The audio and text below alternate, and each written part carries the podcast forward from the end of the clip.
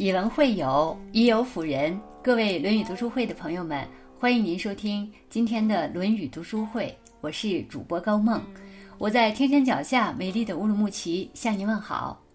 今天我要和朋友们分享的这篇文章题目是：一个人开悟前的三个迹象，有一个就要恭喜了。一起来听。不管是儒释还是道，他们的存在。都在指引我们进入开悟的状态。开悟的关键在于破除我执。绝大多数人一生都活在自己的短见和偏见里，只有突破认知牢笼，才有可能进入开悟的境界。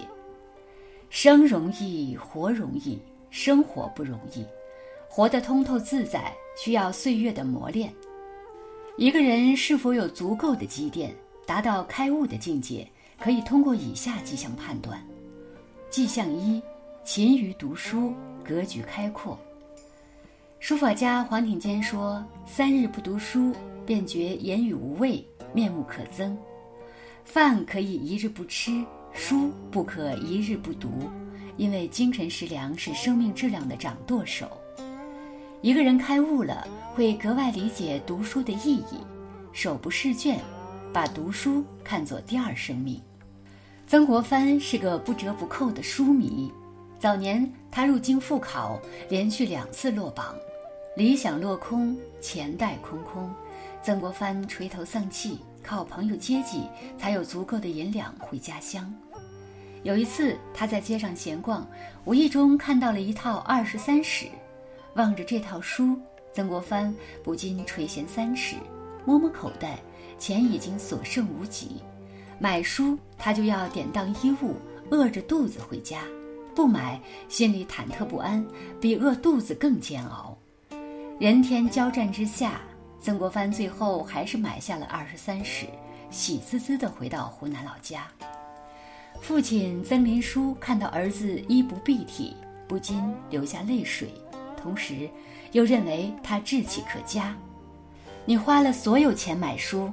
不怕，我会替你还，只要你好好把书圈点一遍就行。书是智者的心血结晶，读书就能跟伟人秉烛夜谈，交流心得。格局大的人会把看书放在第一位，看书要让人的格局更加宏伟开阔。看书与不看书完全是不同的人生。读书破万卷，头脑如有神助。只要翻开书页，就跟古今伟人在同一个朋友圈，何乐而不为呢？迹象二，经常反思，自我净化。理学家朱熹说：“人之洗濯其心以去恶，如沐浴其身以去垢。”凡是经历，皆是试炼。生活中一切顺风或者逆境，都是来成就我们的。不要抱怨境遇不公，时时从自身出发，事事反归自身，境界会一层一层的提高。早年左宗棠深得湖南巡抚骆秉章器重，仗着才华横溢，经常批评别人，是个公认的官场愤青。一天，总兵樊燮拜访骆秉章，左宗棠负责接见。樊燮见左宗棠只是个小师爷，便没有向他请安。左宗棠怒从心起，三言两语间便跟樊燮大打出手。事后，左宗棠怂恿骆秉章弹劾樊燮，樊燮丢官落马。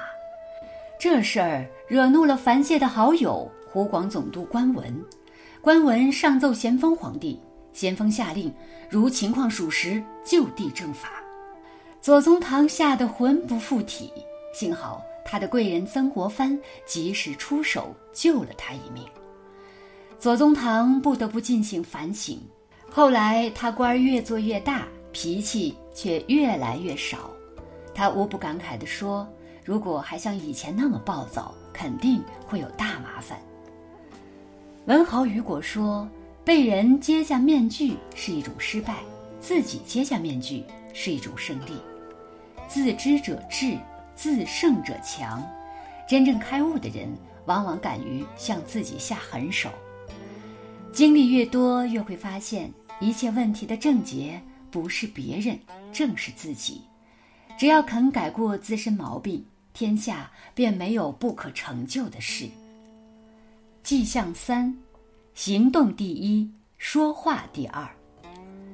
英国有一句谚语：“行动不一定带来快乐，但没有行动则肯定没有快乐。”很多时候，我们的头脑构造出宏伟的蓝图，行动上却停滞不前。少说话，多做事，是开悟者的做人宗旨。想一千遍，不如行动一遍。爱因斯坦是现代物理学的奠基者，他成功的公式是：成功等于努力工作加懂得休息加少说废话。爱因斯坦对自然科学兴趣浓厚。大学毕业后，经济危机爆发，他食不果腹，这份热爱却丝毫不减。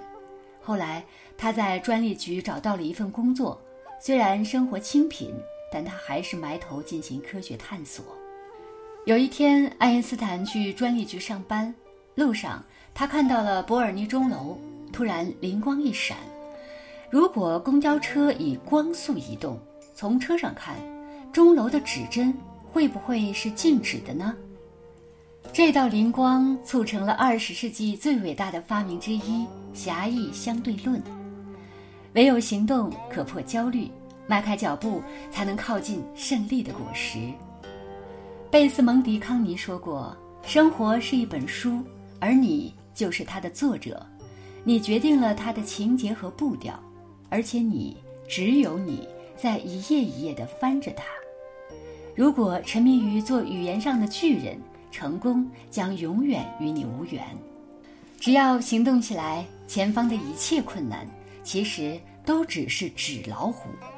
敢拼敢做，轰轰烈烈地干一场，不论成败，都是生命中不可多得的财富。